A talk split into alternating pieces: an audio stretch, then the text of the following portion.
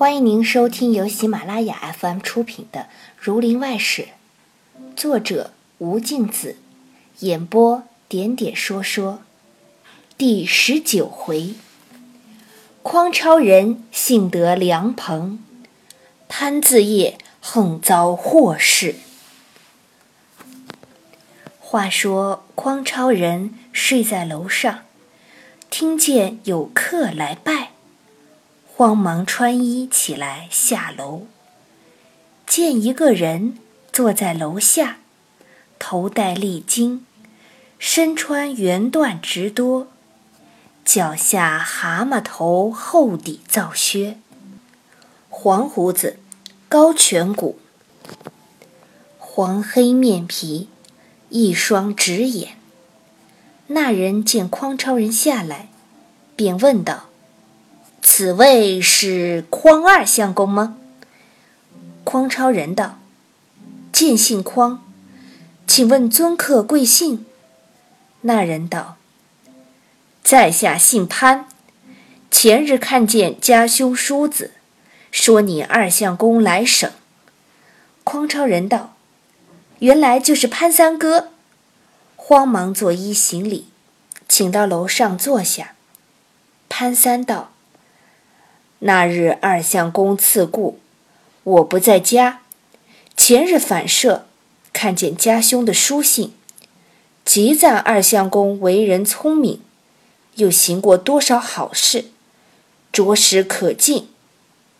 匡超人道：“小弟来省，特地投奔三哥，不想公出，今日会见，欢喜之极。”说罢。自己下去拿茶，又托书店买了两盘点心，拿上楼来。潘三正在那里看斗方，看见点心到了，说道：“哎呀，这做什么？”接茶在手，指着壁上道：“二相公，你到省里来，和这些人相与做什么？”匡超人问。是怎的？潘三道：“这一班人是有名的呆子。这姓景的开头金店，本来有两千银子的本钱，一顿诗做的精光。他每日在店里，手里拿着一个刷子刷头巾，口里还哼的是‘清明时节雨纷纷’。”把那买头巾的和店灵看了都笑，而今折了本钱，只借这作诗为由，遇着人就借银子，人听见他都怕。那一个姓支的，是盐务里一个巡商，我来家在衙门里听见说。不多几日，他吃醉了，在街上吟诗，被府里二大爷一条链子锁去，把巡商都革了。将来只好穷的淌屎。二相公，你在客边，要做些有想头的事。这样人，同他混缠做什么？当下吃了两个点心，便丢下，说道：“这点心，吃它做什么？我和你到街上去吃饭。”叫匡超人锁了门，同到街上司门口一个饭店里。潘三叫切一只整鸭，快一卖海参杂块。又是一大盘白肉，都拿上来。饭店里见是潘三爷，屁滚尿流。鸭和肉都捡上好的，极肥的切来。海参杂块，加味用作料。两人先斟两壶酒，酒罢用饭，剩下的就给了店里人。出来也不算账，只吩咐得一声：“是我的。”那店主人忙拱手道：“三爷请便，小店知道。”走出店门，潘三道：“二相公，你而今往哪去？”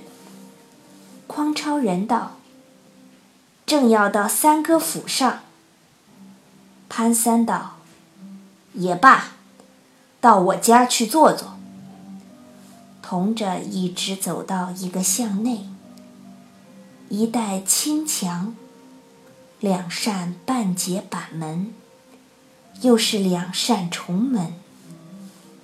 进到厅上，一伙人在那里围着一张桌子赌钱。潘三骂道。你这一班狗才，无事便在我这里胡闹。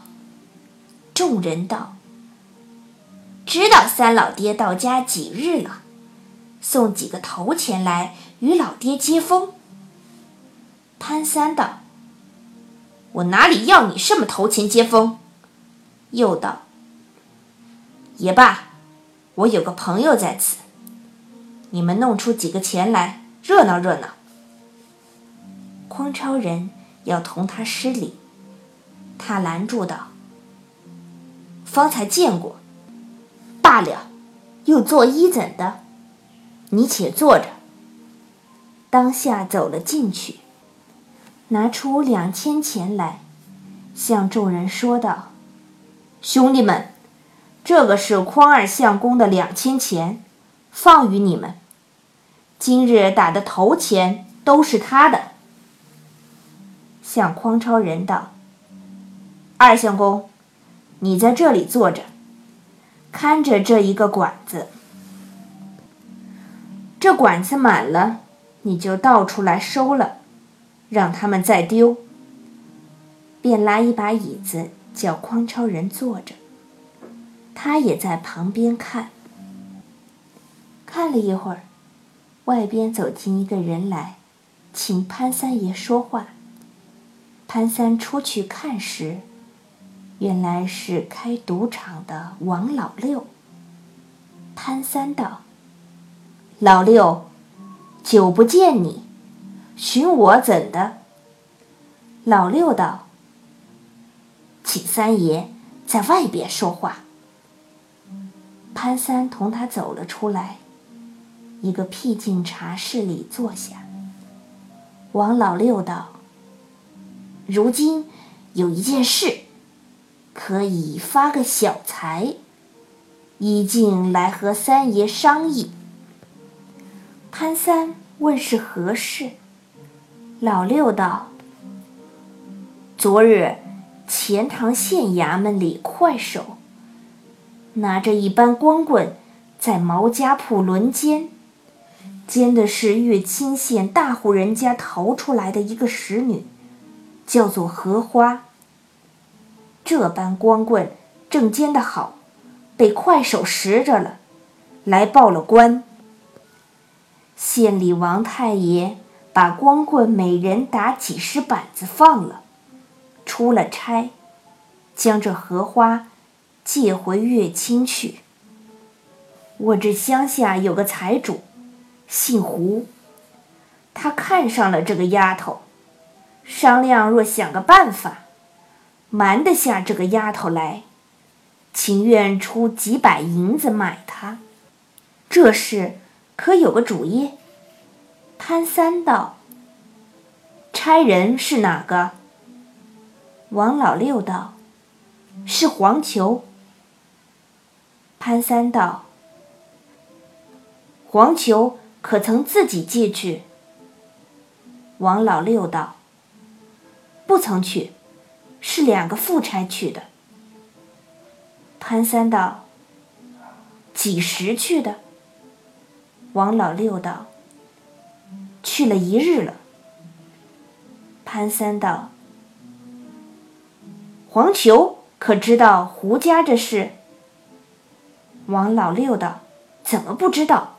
他也想在这里面发几个钱的财，只是没有办法。”潘三道：“这也不难，你去约黄球来当面商议。”那人应诺去了。您正在收听的是由喜马拉雅 FM 出品的《儒林外史》。潘三独自坐着吃茶，只见又是一个人，慌慌张张的走了进来，说道：“三老爹，我哪里不寻你？原来独自坐在这里吃茶。”潘三道。你寻我做什么？那人道：“这离城四十里外，有个乡里人施美清，卖弟媳妇与黄祥甫，银子都兑了，弟媳妇要守节，不肯嫁。施美清同媒人商议着要抢，媒人说。”我不认得你家弟媳妇，你须是说出个继人。施美清说：“每日清早上，是我弟媳妇出来屋后抱柴，你明日众人伏在那里，遇着就抢罢了。”众人依计而行，到第二日抢了家去。不想，那一日早，弟媳妇不曾出来，是他奶眷抱柴，众人就抢了去。隔着三四十里路，已是睡了一晚。施美清来要讨他的老婆，这里不肯。施美清告了状。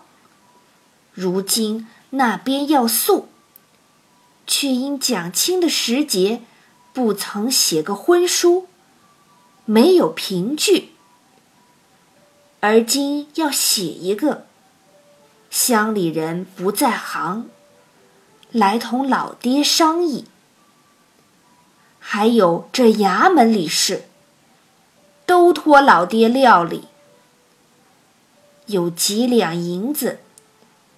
送作使费。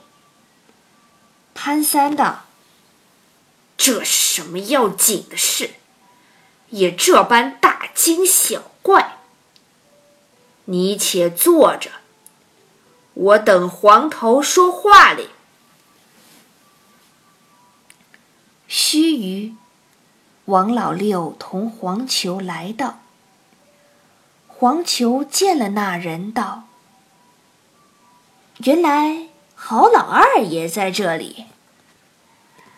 潘三道：“不相干，他是说别的话。”因同黄球另在一张桌子上坐下。王老六同郝老二又在一桌。黄球道：“方才这件事。”三老爹是怎个施为？潘三道：“他出多少银子？”黄球道：“胡家说，只要得这丫头荷花，他连使费一总干净，出二百两银子。”潘三道。你想赚他多少？黄球道：“只要三老爹把这事办得妥当，我是好处多寡，分几两银子罢了。难道我还同你老人家争？”潘三道：“既如此，罢了。我家现住着一位乐清县的相公。”他和乐清县的太爷最好，我托他去人情上弄一张回批来，只说荷花已经借到，交与本人领去了。我这里再托人向本县弄出一个朱签来。到路上，将荷花赶回，把与胡家。这个方法何如？黄求道：“这好的很了，只是事不宜迟，老爹就要去办。”潘三道：“今日就有朱签，你叫他把银子作速取来。”黄球应诺，同王老六去了。潘三叫郝老二。跟我家去。当下两人来家，赌钱的还不曾散。潘三看看赌完了，送了众人出去，留下匡超人来道：“二相公，你住在此。”我和你说话。当下留在后面楼上，起了一个婚书稿，叫匡超人写了，把与郝老二看，叫他明日拿银子来取。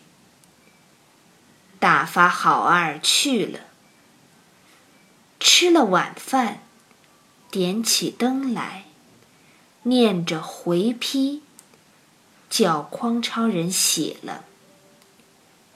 家里有的是豆腐干刻的假印，取来用上。又取出朱笔，叫匡超人写了一个赶回文书的朱签。半壁，拿出酒来对饮，向匡超人道。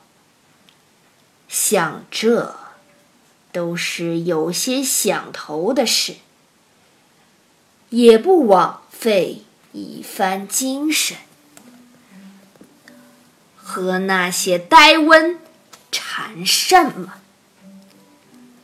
是夜留他睡下。次早，两处都送了银子来。潘三收进去，随即拿二十两银子递与匡超人，叫他带在御处做盘费。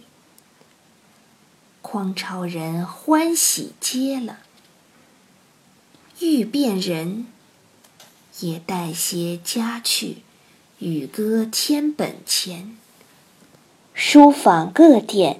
已有些文章请他选，潘三一切事都带着他分几两银子，身上渐渐光鲜。果然听了潘三的话，和那边的名士来往稀少。听众朋友，本集播讲完毕，感谢您的收听。